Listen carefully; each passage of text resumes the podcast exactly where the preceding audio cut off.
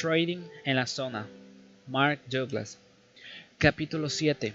La esencia del trader. Pensar en términos de probabilidades.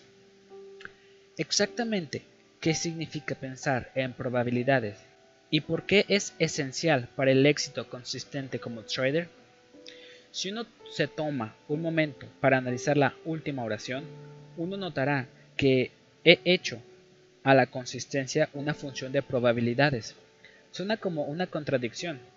¿Cómo puede alguien producir resultados consistentes de un evento que tiene un resultado probabilístico incierto? Para responder esta pregunta, todo lo que tenemos que hacer es mirar a la industria de las apuestas. Las corporaciones gastan vastas sumas de dinero, cientos de miles de millones, sino billones de dólares en hoteles construidos para atraer gente a sus casinos. Si usted ha estado en Las Vegas, sabe exactamente de qué estoy hablando. ¿Cómo se justifica gastar vastas sumas de dinero en hoteles y casinos cuya función primaria es generar ganancias a partir de un evento que tiene un resultado puramente aleatorio? La paradoja desenlaces aleatorios, resultados consistentes. Aquí hay una interesante paradoja. Los casinos logran ganancias consistentes día tras día y año tras año, facilitando un evento que tiene un desenlace totalmente aleatorio. Al mismo tiempo, la mayoría de los traders creen que el resultado de la conducta del mercado no es aleatorio, sin embargo, no pueden ser consistentes en producir beneficios. ¿No debería un desenlace consistente, no aleatorio, producir resultados aleatorios e inconsistentes? Lo que los dueños de los casinos, jugadores con experiencia y los mejores traders entienden que el trader típico no logra entender es los eventos que tienen desenlaces probables pueden producir resultados consistentes si uno puede poner las posibilidades a su favor y si la muestra es lo suficientemente grande. Los mejores traders tratan el trading como un juego de números de manera similar a como los casinos y los jugadores profesionales se aproximan al juego de azar. Para ilustrar esto, veamos el juego de blackjack. En el blackjack, el margen de los casinos es aproximadamente el 4.5 sobre el margen de los jugadores. Esto quiere decir que sobre una muestra lo suficientemente grande, el casino generará ganancias netas de 4.5 centavos sobre dólar apostado. Este promedio toma en cuenta todos los jugadores que se retiraron ganado mucho, todos los que perdieron mucho y todos los que estuvieron en el medio de ambos grupos. Al final del día, la semana, el mes o el año, el casino siempre termina con aproximadamente el 4.5% de la cantidad total apostada. Aquel 4.5% podría no parecer mucho, pero pongámoslo en perspectiva. Supongamos que un total de 100 millones de dólares se apostó colectivamente por todos los jugadores de un casino en las mesas de blackjack en el transcurso de un año. El casino ganó neto 4.5 millones de dólares. Lo que los dueños de los casinos y los jugadores profesionales entienden sobre la naturaleza de las probabilidades es que cada mano jugada es estadísticamente independiente de cada una de las otras manos. Cada mano individual es un evento único donde el resultado es aleatorio en relación a la última mano jugada o a la siguiente. Si nos focalizamos en cada mano individualmente, habrá una distribución aleatoria e impredecible entre manos ganadoras y perdedoras. Pero en una base colectiva, justamente lo contrario es cierto. Si se juega un número lo suficientemente grande de manos, emergerán esquemas que producirán un resultado consistente predecible y estadísticamente confiable. Esto es lo que hace tan difícil pensar en términos de probabilidades. Se requiere de dos estratos de pensamientos superpuestos y que parecen contradicirse el uno al otro. Llamaremos al primer estrato el nivel micro. En este nivel, usted tiene que creer en la incertidumbre y la imprevisibilidad de cada mano individual. Usted sabe la verdad de esta incertidumbre, porque hay siempre un número de variables desconocidas que afectan a la consistencia en la cobertura que cada nueva mano trae. Por ejemplo, usted no puede saber de antemano cómo jugará cualquiera de los demás participantes sus manos, ya que pueden tomar o rechazar las cartas adicionales.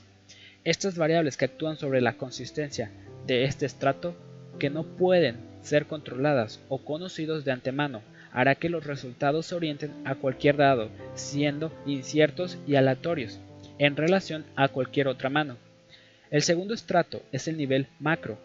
En este nivel, usted tiene que creer que los resultados a través de una serie de manos son relativamente seguros y predecibles. Su grado de certeza se basa en la constante fija o variable que sabe de antemano y está concretamente diseñada para darle una ventaja a un lado o a otro.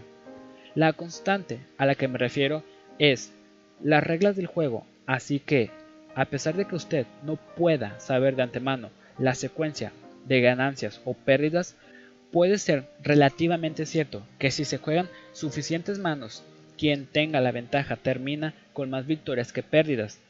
El grado de certidumbre está en función de lo bueno o malo que sea su modelo. Es la capacidad para creer en la imprevisibilidad del juego a nivel micro y al mismo tiempo creer en la previsibilidad del juego a niveles macro, lo que lleva al casino y al jugador profesional a ser eficaces, predecibles y exitosos en lo que hacen. Su creencia en la unicidad de cada mano les impide realizar el inútil esfuerzo de tratar de predecir su desenlace en forma individual. Han aprendido y aceptado totalmente el hecho de que no saben lo que va a ocurrir a continuación. Más importante aún, saben que no es necesario conocer qué va a ocurrir para ganar dinero conscientemente, debido a que no tienen que saber lo que va a ocurrir a continuación. No le dan ningún especial significado emocional o de otra índole a cada mano individual, vuelta de la rueda o lanzamiento de los dados. En otras palabras, ellos no se dejan estorbar por expectativas poco realistas sobre lo que va a pasar, tampoco sus egos están implicados en lo que hacen. Como resultado, han aprendido a mantener las posibilidades a su favor y ejecutar su plan sin vacilaciones, lo que los hace menos susceptibles a cometer errores permanecen relajados porque están comprometidos y dispuestos a dejar que las probabilidades se pongan en juego, mientras saben que si sus márgenes son lo suficientemente buenos y la muestra lo suficientemente grande, serán ganadores netos. Los mejores traders utilizan la misma estrategia de pensamiento del casino y el jugador profesional. No solo hace que esto trabaje en su beneficio, sino que la dinámica subyacente que apoya la necesidad de tal estrategia es exactamente la misma, tanto en el trading como en los juegos de azar. Una simple mirada a esta estrategia lo demuestra muy claramente. En primer lugar, el trader, el jugador y el casino se ocupan de todas las variables conocidas y desconocidas que afectan los resultados de cada trade o evento en los juegos de azar. En los juegos de azar, las variables conocidas son las reglas del juego. En el trading, las variables conocidas son los resultados de sus análisis del mercado. El análisis del mercado considera patrones de comportamiento de las acciones colectivas de todos los participantes en un mercado. Sabemos que las personas actúan de la misma manera en condiciones, situaciones y circunstancias análogas una y otra vez y generan patrones observables de comportamiento. De la misma manera, grupos de personas que interactúan el uno a el otro día tras día, semana tras semana, también producen modelos de comportamiento que se repiten. Estas pautas de comportamiento colectivo pueden ser descubiertas e identificadas con herramientas tales como líneas de tendencia, medias móviles, osciladores o retrocesos, solo por nombrar algunos de los miles de recursos que están disponibles para cualquier operador. Cada instrumento analítico utiliza un conjunto de criterios para definir los límites de cada patrón de comportamiento determinado. Los conjuntos de criterios y los límites identificados son variables del mercado, conocidas por el trader. Estas variables son para el trader individual, lo que las reglas del juego son para el casino y el jugador. Con esto quiero decir que los instrumentos de análisis son las variables que utiliza el trader y que le permiten poner las probabilidades de éxito a su favor, de la misma manera que las reglas del juego ponen las probabilidades de éxito a favor del casino. En segundo lugar, sabemos que en los juegos de azar, un número de variables desconocidas actúan sobre los resultados de cada mano. En el blackjack, las incógnitas son el resolver la carta escondida y cómo los jugadores resuelven desarrollar sus manos. En los dados es la forma como los dados son tirados y en la ruleta es la cantidad de fuerza aplicada al hacer girar la rueda. Todas estas variables desconocidas actúan como fuerzas sobre los resultados en cada caso, de una manera que hace que cada evento sea estadísticamente independiente de cualquier otro, creando así una distribución aleatoria entre ganancias y pérdidas. El trading también implica un número de variables desconocidas que actúan sobre el resultado de cualquier patrón de comportamiento en particular, que un operador puede identificar y usar. Estas variables desconocidas son todos los demás traders que tienen el potencial de entrar en el mercado para poner una operación. Cada trade contribuye a la posición del mercado en un momento dado, lo que significa que cada trade sobre la base de su creencia de lo que es alto y lo que es bajo contribuye al patrón de conciencia colectiva de comportamiento que se muestra en ese momento. Si hay un patrón reconocible y si las variables utilizadas para definir este patrón se ajustan a la definición del modelo de un trader en particular, entonces podemos decir que el mercado está ofreciendo a este trader la oportunidad de comprar o vender sobre la base de la evidencia de ese trader. Supongamos que el trader aprovecha la oportunidad para sacar provecho de su ventaja y abre una posición. ¿Qué factores determinarán que el mercado se desarrolle a favor o en contra de su modelo? La respuesta es el comportamiento de los otros traders. Durante el tiempo que él decida permanecer en el mercado, otros traders participantes tendrán sus propias convicciones acerca de lo que es alto y lo que es bajo. En un momento dado, un porcentaje de los otros traders contribuirá a un resultado favorable al modelo de nuestro trader y otro porcentaje estarán en contra de su modelo. No hay ningún modo de saber por adelantado cómo los demás van a comportarse y cómo su comportamiento afectará su operación. Por lo tanto, el resultado será totalmente incierto. El hecho es que el resultado de cada operación que cualquier persona decida hacer se va a ver afectado de alguna manera por el posterior comportamiento de otros traders que participan en este mercado, lo que nos arroja sobre dicha operación un resultado a todas luces incierto. Dado que todos los traders tienen un resultado incierto, entonces, como el juego, cada trade tiene que ser estadísticamente independiente del siguiente, el anterior o cualquier otro en el futuro, aun cuando el trader pueda usar la misma serie de variables conocidas para identificar su patrón de trading. Además, si el resultado de cada trade individual es estadísticamente independiente de los otros, también debe haber una distribución arbitraria entre ganancias y pérdidas en cualquier sucesión de trades dada, aun cuando las probabilidades de éxito para cada operación individual puedan estar en el favor del trader.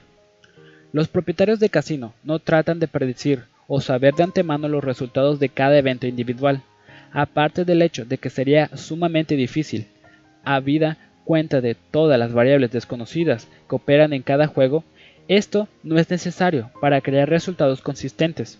Ellos han aprendido que todo lo que tienen que hacer es mantener las probabilidades a su favor y tener una muestra suficientemente grande de los hechos a fin de que sus modelos tengan amplia oportunidad de funcionar.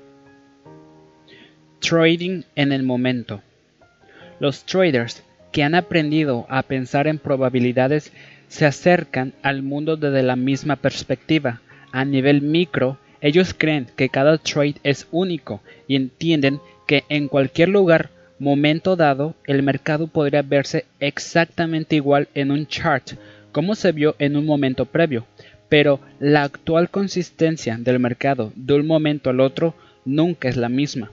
Para que cualquier patrón pudiera ser exactamente igual ahora como lo fue en algún momento anterior, requeriría que cualquier trader que participó en el anterior estuviese presente y además que cada uno de ellos también interactuara con el otro exactamente de la misma manera durante un periodo de tiempo.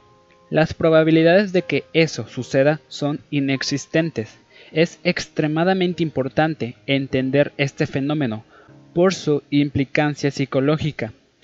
podemos utilizar todas las diversas herramientas para analizar el comportamiento del mercado y encontrar los patrones que representan las mejores circunstancias y desde una perspectiva analítica, estos patrones pueden aparentar ser ciertamente iguales en todos los aspectos, tanto visualmente como matemáticamente, pero si la coherencia del grupo de traders que crearon la pauta ahora es diferente, incluso por una sola persona del grupo que la creó, los resultados del actual patrón tienen el potencial de ser diferentes. Tanto solo un trader en algún lugar del mundo con diferentes creencias sobre el futuro cambia el resultado de cualquier modelo particular de mercado y limita las ventajas que representa dicho patrón.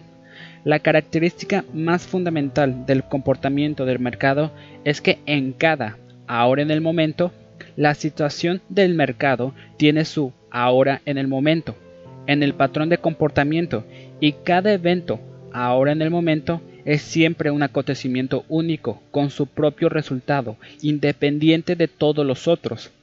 Esta singularidad implica que sabemos que cualquier cosa puede suceder, lo que conocemos y lo que no conocemos.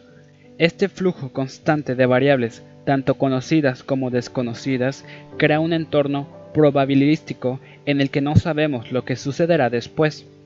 Esta última afirmación puede parecer muy lógica incluso evidente, pero hay un gran problema, y es que nada es lógico ni evidente. Ser consciente de la incertidumbre y comprender la naturaleza de las probabilidades nos da la capacidad para funcionar con eficacia desde una perspectiva probabilística. Pensar en probabilidades puede ser difícil de dominar, porque nuestras mentes no se encuentran naturalmente equipadas para procesar la información de esta manera. Por el contrario, nuestras mentes nos inducen a percibir lo que sabemos, y lo que sabemos es parte de nuestro pasado, mientras que en el mercado cada momento es nuevo y único, incluso aunque pueda haber similitudes con algo que ocurrió en el pasado. Esto significa que a menos que entrenemos nuestras mentes para percibir la singularidad de cada momento, esta singularidad será automáticamente filtrada fuera de nuestra percepción. Vamos a percibir solo lo que sabemos, pero perderemos toda la información que es bloqueada por nuestros temores. Todo eso seguirá siendo invisible. La conclusión es que pensar en probabilidades tiene cierto grado de sofisticación, lo que puede necesitar en algunas personas una cantidad considerable de esfuerzo para integrarlo en sus sistemas mentales como una función estratégica de pensamiento. La mayoría de los traders no entienden completamente esto. Como resultado de ello, asumen equivocadamente de que están pensando en probabilidades porque tienen cierto grado de comprensión de los conceptos. He trabajado con cientos de traders que creyeron equivocadamente que pensaban en probabilidades, pero no lo hacían. Aquí está un ejemplo de un comerciante con quien he trabajado. Voy a llamarlo Bob. Bob es un consejero comercial certificado de CTA que gestiona aproximadamente 50 millones de dólares en inversiones. Ha estado en el negocio durante casi 30 años. Llegó a uno de mis talleres porque nunca fue capaz de producir más de un 12 a 18% de retorno anual sobre las cuentas que gestiona. Esta es una buena rentabilidad, pero Bob no estaba muy satisfecho porque piensa que por su capacidad analítica debería lograr un retorno anual del 150 al 200%. Yo describiría a Bob como versado en la naturaleza de las probabilidades, es decir, que entiende los conceptos, aunque no funciona desde una perspectiva probabilística. Poco después de asistir a la reunión, me pidió algunos consejos. Aquí está registrado en mi diario todo lo que pasó inmediatamente después de que conversamos por teléfono. 9.28 del 95. Bob llama con un problema. Abre una posición en el mercado la cual comercializa hasta alrededor de un tercio del recorrido hacia su stop y luego volvió a su punto de entrada, donde él decidió salir del mercado. Casi inmediatamente, Después de que salió, el mercado recorrió 500 puntos en la dirección inicial, pero por supuesto ya estaba fuera del mercado. Él no entendía lo que estaba pasando. En primer lugar, le pregunté cuál era su riesgo. Él no entendió la pregunta. Se supone que había aceptado un riesgo, ya que había puesto un stop. Me respondió que solo porque puso un stop no significaba que había realmente aceptado el riesgo de esa operación. Hay muchas cosas que pueden estar en riesgo. Perder dinero, sentirse mal, no sentirse perfecto, etc., dependiendo de la motivación subyacente que se tenga para el trading. He señalado que las creencias de una persona siempre son reveladas por sus acciones. Podemos asumir que él sabía que para ser trader disciplinado uno tiene que definir el riesgo y poner un stop. Y así lo hizo, puso su stop.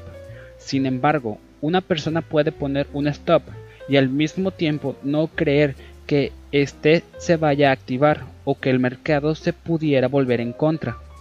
Por la forma en que se describe la situación, me sonaba como si esto fuera exactamente lo que pasó con él.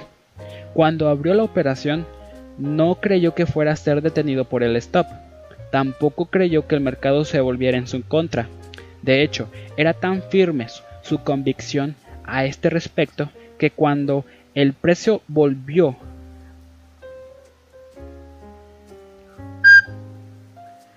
que cuando el precio volvió a su punto de entrada, salió del trade para castigar al mercado con un te mostraré que no puedes ir en mi contra, ni siquiera por un tic.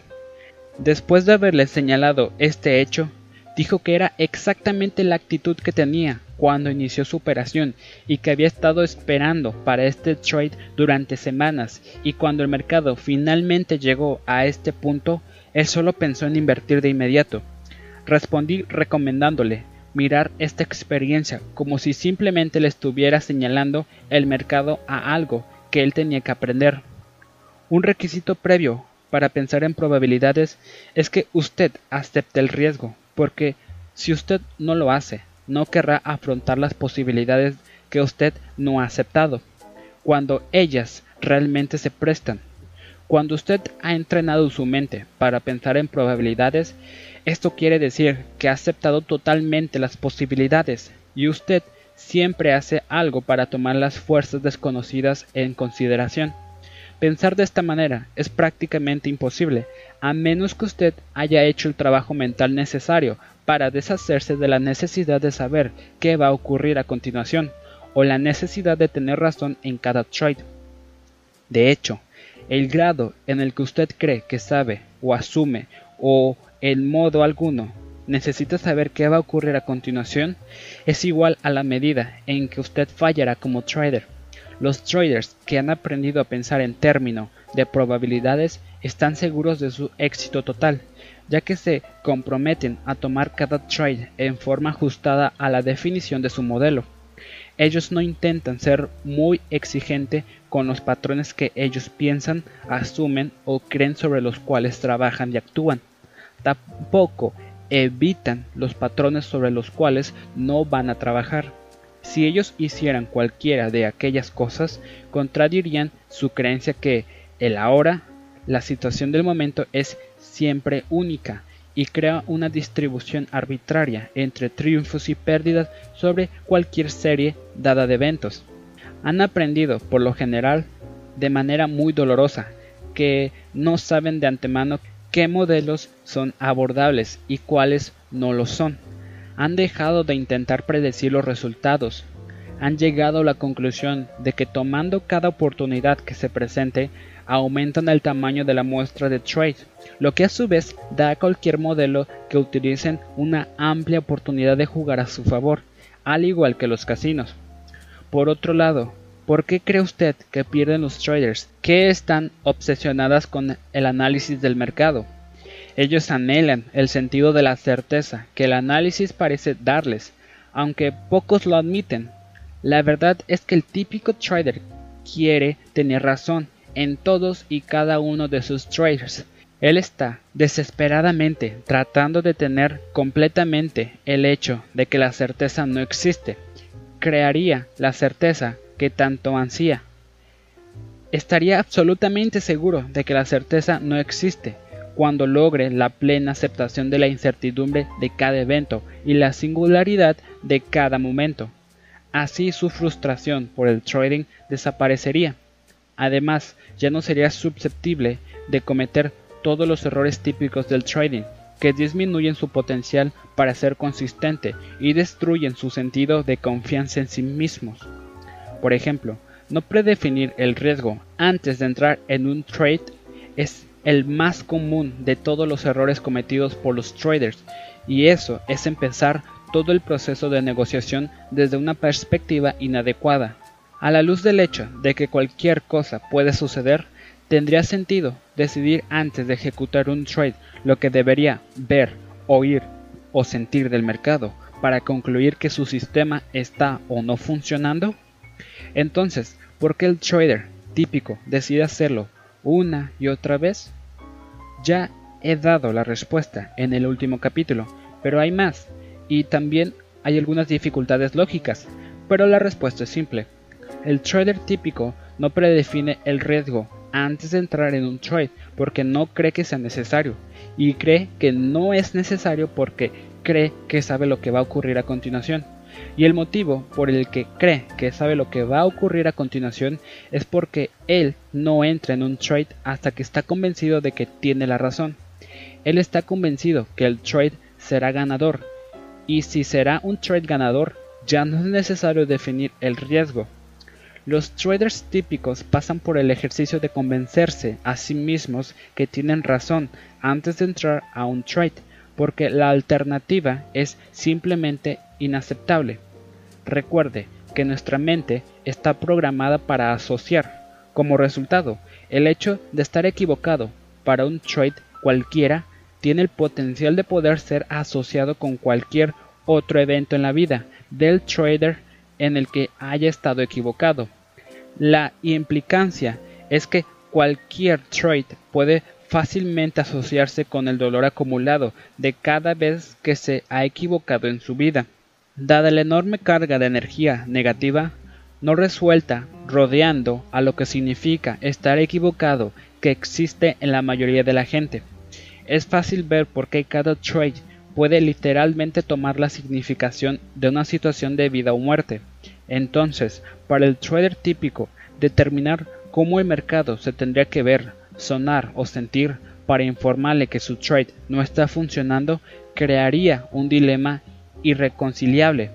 Por un lado, él necesita desesperadamente ganar, y la única manera de hacerlo es participando, pero la única forma de participar es si está seguro de que su trade ganará.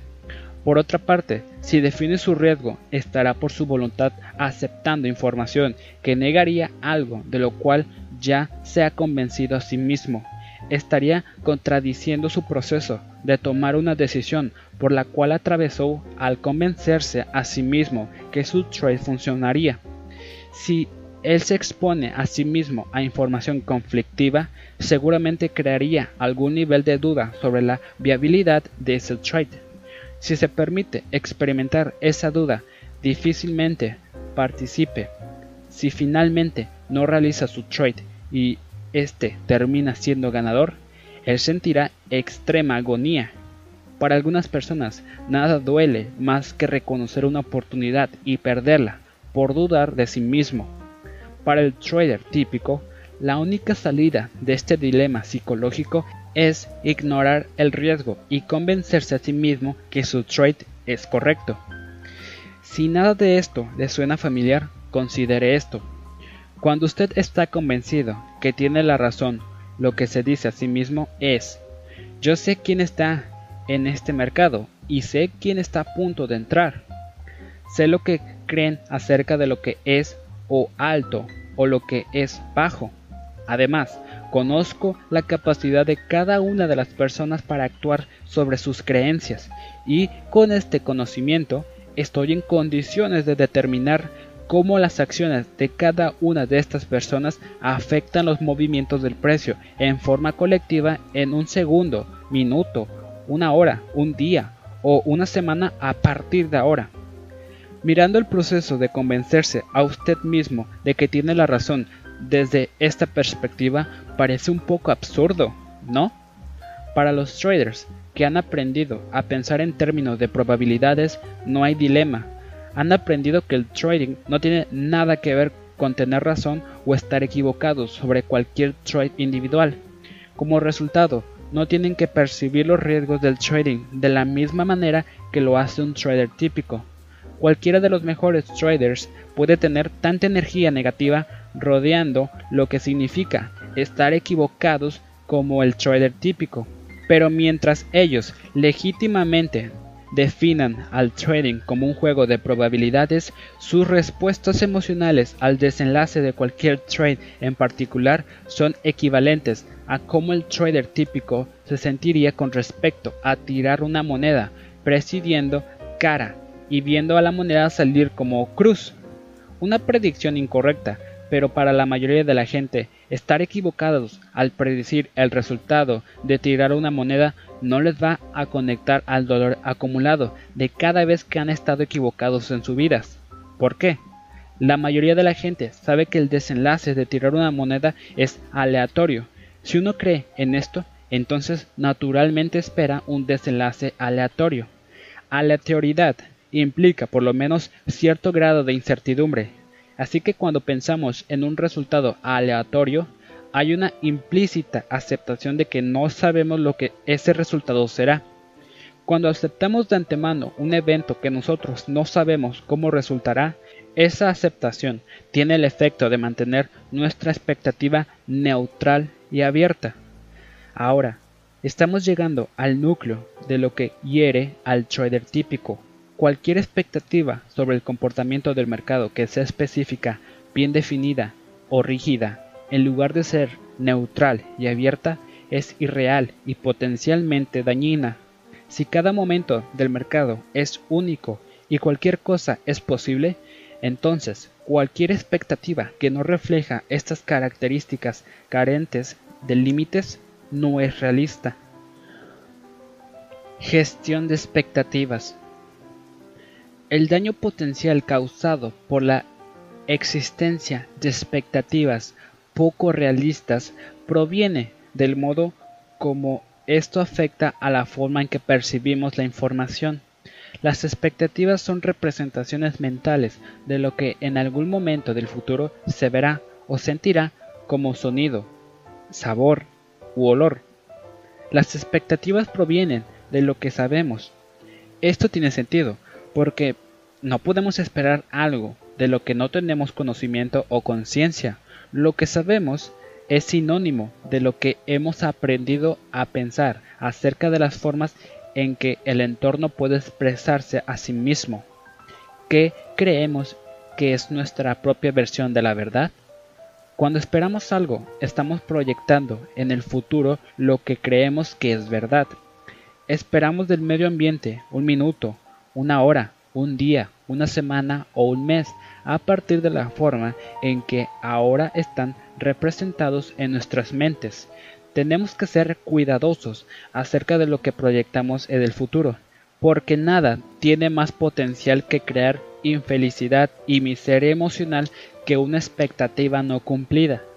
Cuando las cosas suceden exactamente como esperamos que sucedan, ¿cómo te sientes? La respuesta es maravillosa en general a menos que, por supuesto, se espere algo terrible y se manifieste. Por el contrario, ¿cómo te sientes cuando tus expectativas no se cumplen? La respuesta es universal, dolor emocional. Todos hemos experimentado algún grado de cólera, resentimiento, desesperación, pesar, decepción, descontento o traición, cuando las cosas no resultan ser exactamente como esperamos que fuera. Aquí es cuando nos metemos en problemas, debido a que nuestras expectativas provienen de lo que sabemos. Cuando creemos que sabemos algo, naturalmente esperamos tener la razón. En ese momento creemos estar más en un estado de ánimo neutral o abierto, y no es difícil entender por qué. Nos sentimos muy bien si el mercado hace lo que esperamos que haga, o nos sentimos horribles si no es así. entonces no estamos exactamente neutrales o abiertos. Muy por el contrario, la fuerza de la creencia detrás de la expectativa hará que nosotros percibamos información sobre el mercado de una manera que confirma lo que esperamos y nuestros mecanismos de blindaje del dolor nos protegen de la información que no confirma lo que esperamos. Como ya he indicado, nuestras mentes están diseñadas para que nos ayuden a evitar el dolor tanto físico como emocional. Estos mecanismos de anulación de dolor existen tanto en niveles conscientes como inconscientes. Por ejemplo, si un objeto viene hacia su cabeza, usted reacciona intuitivamente para evitarlo. Esquivarlo no requiere un proceso decisorio consciente. De otra parte, si usted claramente ve el objeto y tiene el tiempo para considerar las alternativas, usted puede decidir coger el objeto, batearlo lejos con su mano o un bate. Estos son ejemplos de cómo nos protegemos a nosotros mismos del dolor físico. La forma de protegernos nosotros mismos del dolor emocional o mental obra de la misma manera, excepto que ahora nos protegemos de la información. Por ejemplo, la información que expresa el mercado acerca de sí mismo y su potencial para avanzar en una dirección particular si hay una diferencia entre lo que queremos o esperamos y lo que el mercado ofrece o pone a disposición, entonces nuestro conjunto de mecanismos para evitar el dolor compensa esta diferencia. Al igual con el dolor físico, estos mecanismos funcionan tanto en niveles conscientes como inconscientes. Para protegernos de la información dolorosa, en el nivel consciente, racionalizamos justificamos, inventamos excusas, voluntariamente reunimos información que neutraliza la importancia de la información contradictoria, nos enojamos o simplemente nos mentimos a nosotros mismos. En el nivel subconsciente, el proceso para evitar el dolor es mucho más sutil y misterioso. En este nivel, nuestras mentes pueden bloquear nuestra capacidad de ver otras alternativas, aunque en otras circunstancias seríamos capaces de percibirlas. Ahora, porque están en conflicto con lo que queremos o esperamos, nuestros mecanismos para evitar el dolor pueden hacerlos desaparecer. Para ilustrar este fenómeno, el mejor ejemplo de ello es el que ya he dado. Estamos en un trade. Cuando el mercado se está moviendo en contra de nosotros, de hecho, el mercado ha establecido una tendencia en la dirección opuesta a lo que queremos o esperamos. Por lo general, no tendríamos ningún problema en la identificación o la percepción de este modelo si no fuera por el hecho de que el mercado se está moviendo en contra de nuestra posición. Sin embargo, el modelo pierde su significado porque resulta demasiado doloroso reconocerlo. Para evitar el dolor, estrechamos nuestro foco de atención y nos concentramos en la información que nos aparta de él independientemente de que sea tan insignificante como un minuto. En el interín, la información que indica claramente la presencia de una tendencia y la oportunidad de negociar en el sentido de la tendencia se convierte en invisible. La tendencia no desaparece de la realidad física, pero nuestra capacidad de percibirla lo hace. Nuestros mecanismos de anulación de dolor bloquean nuestra capacidad de definir e interpretar lo que el mercado muestra como una tendencia. La tendencia entonces se quedará invisible hasta que el mercado reverse a nuestro favor o nos fuerce a salir del trade porque la presión de perder demasiado dinero se hace insoportable. No es hasta que nos situamos fuera del trade o fuera del peligro que la tendencia se hace evidente, así como todas las oportunidades de hacer dinero en ese trade. Todas las distinciones que de otro modo serían perceptibles y perfectamente claras aparecen después de los hechos, cuando ya no hay nada de lo que nuestras mentes tengan que protegernos.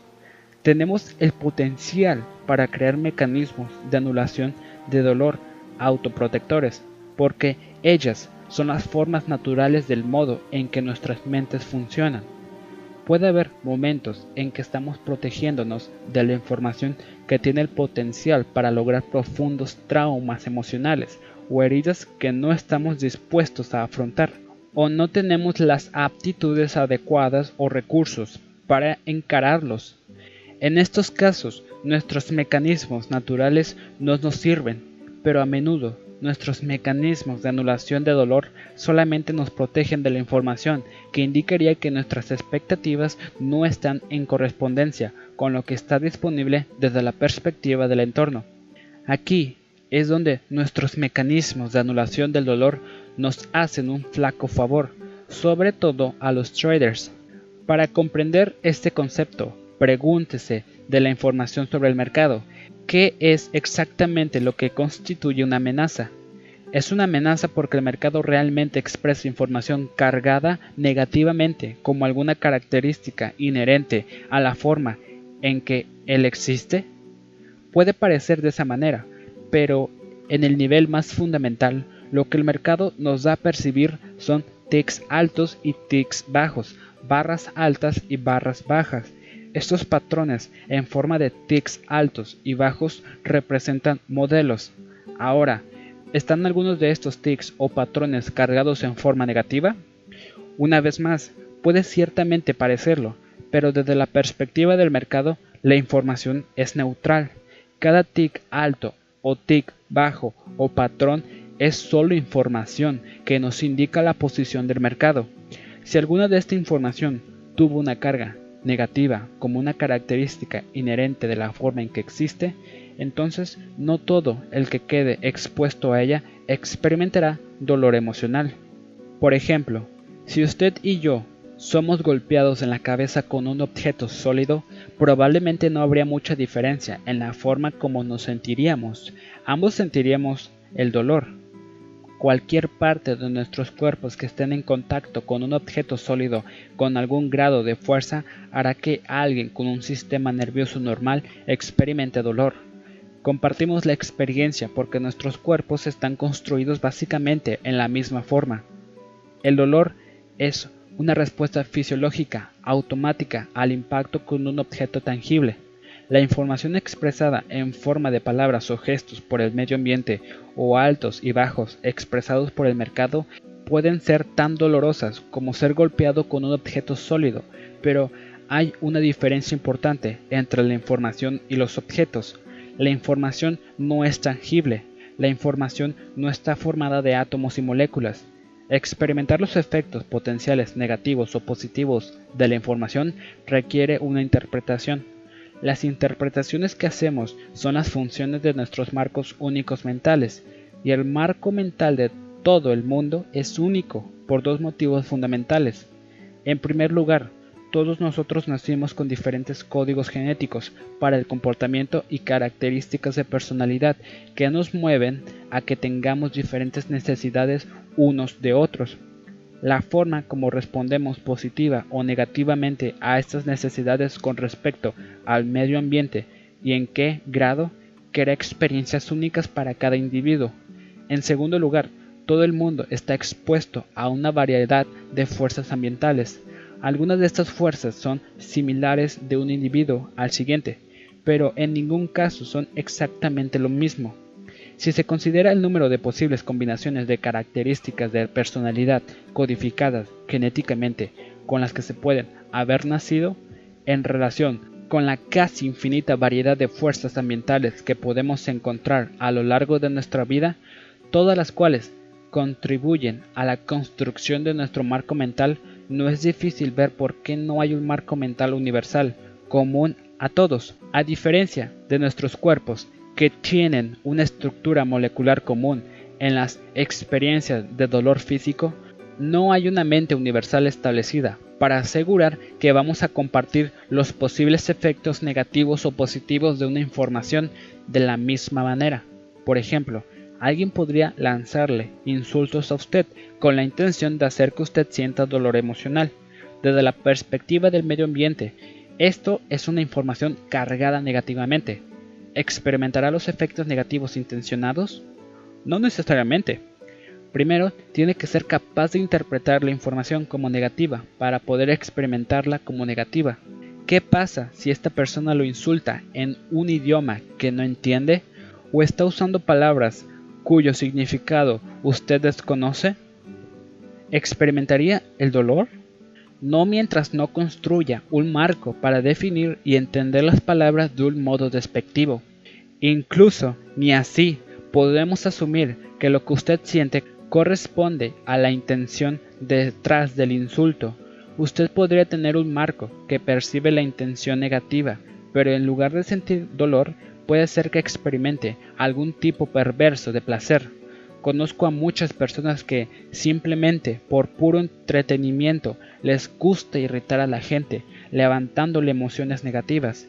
Si los insultan, experimentarán una sensación de alegría porque entonces saben que tuvieron éxito. Una persona que expresa amor verdadero proyecta información con carga positiva en el medio ambiente. Digamos que la intención detrás de la expresión de estos sentimientos positivos es transmitir afecto, cariño y amistad. Hay garantías de que la persona o las personas que estén recibiendo esta información cargada positivamente la interpretarán y experimentarán como tal? No, no la hay.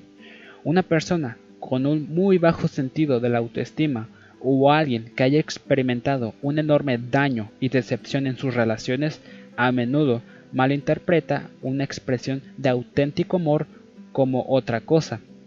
En el caso de una persona con baja autoestima, si no cree que merece ser amada, es difícil, sino imposible, que interprete lo que se le ofrece como verdadero o real. En el segundo caso, cuando se tiene una importante acumulación de dolor y decepción en las relaciones, una persona puede fácilmente llegar a creer que una genuina expresión de amor es extremadamente rara, sino inexistente, y probablemente interpretar la situación como que alguien está tratando de aprovecharse de él de alguna manera. Con seguridad, no tendré que seguir y seguir dando ejemplos de todas las formas posibles que hay de malinterpretar lo que alguien está tratando de comunicarnos o cómo lo expresamos para ser malinterpretados en formas completamente no deseadas por nosotros. El punto es que cada individuo define e interpreta la información y por consiguiente, sea esta cual sea, la interpreta en su propia y única manera. No hay ningún modo estandarizado de experimentar lo que el ambiente puede ofrecer. No podemos decir que la información sea positiva, neutra o negativa, porque no hay ningún marco mental estandarizado para percibir la información. Considera que, como traders, el mercado nos ofrece algo para percibir en cada momento. En cierto modo, se podría decir que el mercado se comunica con todos, si partimos de la premisa que el mercado no genera información de carga negativa como una característica inherente a la forma en que existe, entonces podemos preguntar cuáles son las causas para que la información tenga la calidad de negativa. En otras palabras, ¿de dónde exactamente viene la amenaza de dolor? Si esto no viene del mercado, entonces tiene que venir del modo en que definimos e interpretamos la información disponible. Definir e interpretar la información es una función de lo que suponemos que sabemos o lo que creemos que debe ser verdad. Si lo que sabemos o creemos, de hecho, es cierto, entonces cuando proyectamos nuestras creencias hacia el futuro como un momento de expectativa, naturalmente esperamos tener la razón. Cuando esperamos estar en lo cierto, toda la información que no confirma nuestra versión de la verdad se convierte automáticamente en una amenaza. Toda la información que tiene el potencial de ser una amenaza también tiene el potencial de ser bloqueada, distorsionada o menospreciada por nuestros mecanismos de evasión del dolor. Es esta característica particular de la forma en que nuestra mente funciona la que realmente puede hacernos un flaco favor. Como traders, no podemos permitirnos el lujo de dejar que nuestros mecanismos para evitar el dolor nos prive de lo que el mercado está tratando de comunicarnos acerca de lo que está disponible en el camino de la próxima oportunidad de entrar, salir, añadir o restar a la posición, solo porque está haciendo algo que no queremos o esperamos. Por ejemplo, cuando observa el mercado sin ninguna intención de hacer nada, cualquier tics hacia arriba o hacia abajo hará que usted se sienta enojado, decepcionado, frustrado, desilusionado o traicionado de alguna manera? No. La razón es que no hay nada en juego. Usted está simplemente observando información que le dé a dónde va el mercado en ese momento. Si está viendo algún tipo de patrón de comportamiento que ha aprendido a identificar, ¿no reconoce fácilmente dicho patrón? Sí, por la misma razón, no hay nada en juego. No hay nada en juego porque no hay expectativa. Usted no ha previsto lo que cree, asume o cree que sabe acerca de ese mercado en un momento futuro. Como resultado de ello, no hay nada que decir sobre tener razón o sobre lo que pudiera ir mal y la información no tiene potencial para asumir la calidad de ser una amenaza o de estar cargado negativamente. En particular, no espera, no ha, puesto ningún límite sobre cómo el mercado puede expresarse. Sin ningún tipo de límite mental, se le facilita percibir todo lo que ha aprendido sobre la naturaleza de las formas en que el mercado se mueve. No hay nada que los mecanismos para evadir el dolor deban excluir de su conciencia, distorsionar o menospreciar con el fin de protegerle. En mis talleres, yo siempre pido a los participantes que resuelvan la siguiente paradoja primaria del trading. ¿De qué manera puede un trader aprender a ser rígido y flexible al mismo tiempo? La respuesta es, tenemos que ser rígidos en nuestras normas y flexible en nuestras expectativas. Tenemos que ser rígidos en nuestras reglas para que podamos tener un sentido de autoconfianza que puede siempre protegernos en un medio ambiente que tiene pocos límites, si es que tiene alguno. Tenemos que ser flexibles en nuestras expectativas para que podamos percibir con el mayor grado de claridad y objetividad lo que el mercado nos está comunicando desde su perspectiva. En este punto, probablemente, ni para qué decir que el trader típico hace lo contrario. Es flexible en sus normas y rígido en sus expectativas. Curiosamente, la expectativa más rígida que tiene es doblar, violar o romper sus reglas a fin de acomodar su falta de voluntad para renunciar a lo que él quiere en favor de lo que el mercado le está ofreciendo. ¿Cómo eliminar el riesgo emocional?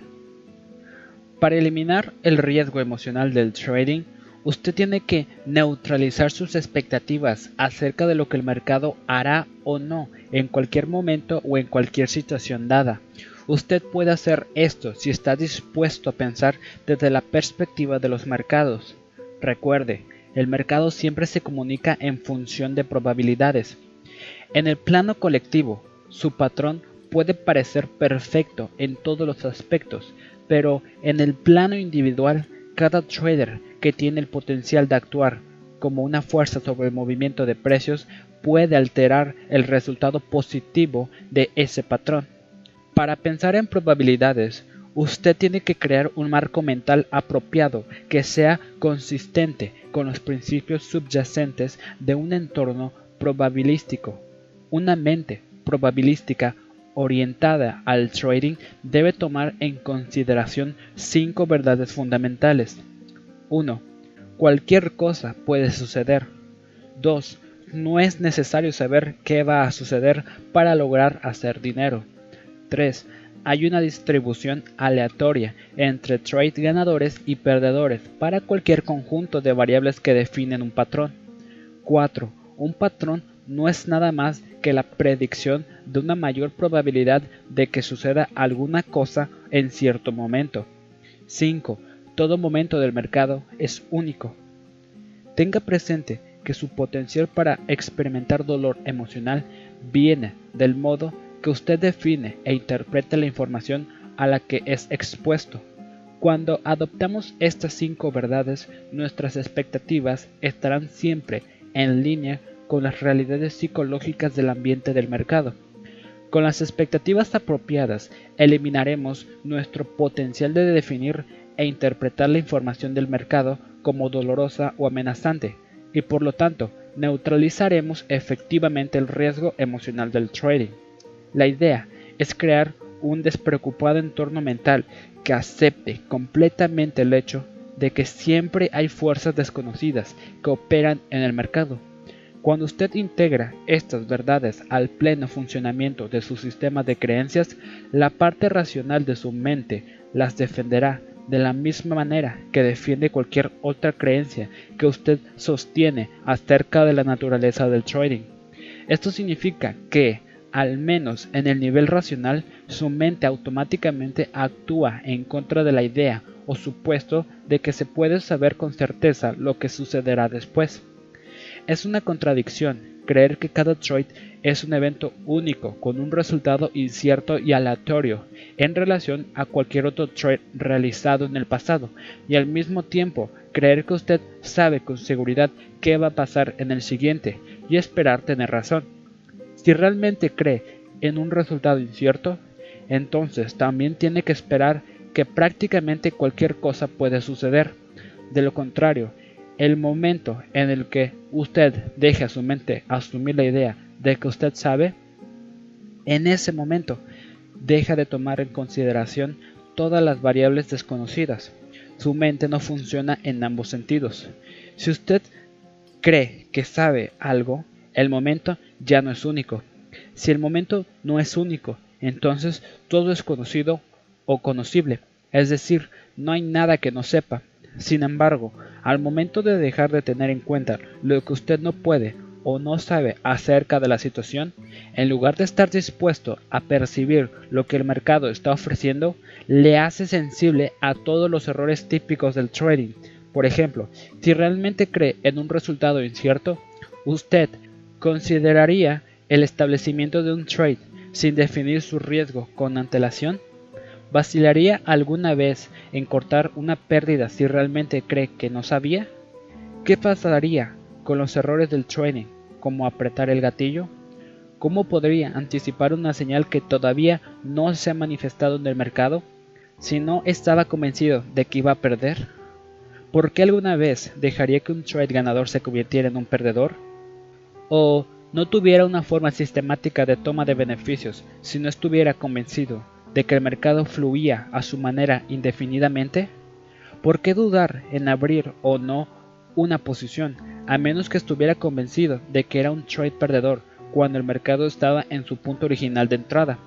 ¿Por qué rompería usted sus reglas de manejo del dinero negociando una posición demasiado grande en relación con su balance o tolerancia emocional para sostener una pérdida? Si no estuviera convencido de que tenía una cosa segura. Por último, si realmente cree en una distribución aleatoria entre ganancias y pérdidas, ¿podría alguna vez sentirse traicionado por el mercado? Si tirara una moneda y acertara, usted no necesariamente esperaría tener razón sobre el siguiente lance simplemente porque tuvo razón sobre el último. Tampoco se espera a estar equivocado en el próximo lance si se equivocó en el último, dado que cree en una distribución aleatoria entre la secuencia de caras y cruces, y sus expectativas estarían perfectamente alineadas con la realidad de la situación. Seguramente le gustaría tener razón, y si así fuera sería muy bueno, pero si se equivoca, entonces usted no se siente traicionado por la moneda, porque sabe y acepta que hay variables desconocidas en esta labor que afectan a los resultados. Desconocer esto significa que algo de su proceso de pensamiento racional no puede tomar en consideración este hecho y aceptar que usted no sabe qué va a pasar. Como resultado, hay pocas probabilidades de experimentar el tipo de dolor emocional que aparece cuando usted se siente traicionado. Como trader, cuando está esperando un resultado al azar, usted siempre estará, al menos, un poco sorprendido por cualquier cosa que haga el mercado, incluso si se ajusta exactamente a su definición de un patrón y usted termina con un trade ganador. Sin embargo, esperar un resultado al azar no significa que usted no puede utilizar su pleno razonamiento y habilidades analíticas para proyectar un resultado, o que no pueda tratar de adivinar o tener una corazonada o sentimiento acerca de lo que va a ocurrir a continuación. Además, puede estar en lo correcto en cada caso. Usted siempre no puede esperar a tener razón, y si tiene usted razón, no se puede esperar que lo que funcionó la última vez funcionará de nuevo la próxima vez, aunque la situación puede parecerse, oírse o sentirse exactamente de la misma manera. Todo lo que usted está percibiendo ahora en el mercado nunca será exactamente lo mismo que alguna experiencia previa que existe en su entorno mental. Pero eso no significa que su mente no trate de ver idénticas las dos situaciones. No hay semejanzas entre el funcionar poniendo las probabilidades de éxito en su favor. Si usted se acerca al trading desde la perspectiva de que no sabe qué pasará después, usted vencerá la inclinación natural de su mente de hacer el momento el ahora, idéntico a alguna experiencia anterior. Aunque parezca natural de hacer, usted no puede dejar que alguna experiencia previa incida en su entorno mental. Si lo hace, será muy difícil, sino imposible, percibir lo que el mercado le está comunicando desde su perspectiva. Cuando abrimos un trade, todo lo que esperamos es que algo va a suceder. Independientemente de lo bueno que creo que es mi sistema, espero nada más para ver hacia dónde el mercado se va a mover o expresarse de alguna manera. Sin embargo, hay algunas cosas que debo hacer para estar seguro. Sé que sobre la base del comportamiento pasado de los mercados, la probabilidad de que se mueve en la dirección de mi trade es buena o aceptable, al menos en relación a cuánto estoy dispuesto a gastar para saber si esto es así. También sé antes de entrar en un trade cuánto estoy dispuesto a dejar que el mercado se mueva en contra de mi posición. Siempre hay un punto en el que las probabilidades de éxito están muy disminuidas en relación con el potencial beneficio. En ese punto, no vale la pena arriesgar más dinero para averiguar si el trade va a funcionar. Si el mercado llega a ese punto, sé sin lugar a dudas o vacilaciones con los conflictos internos que saldré del mercado. La pérdida no crea ningún daño emocional porque yo no interpreté la experiencia como negativa.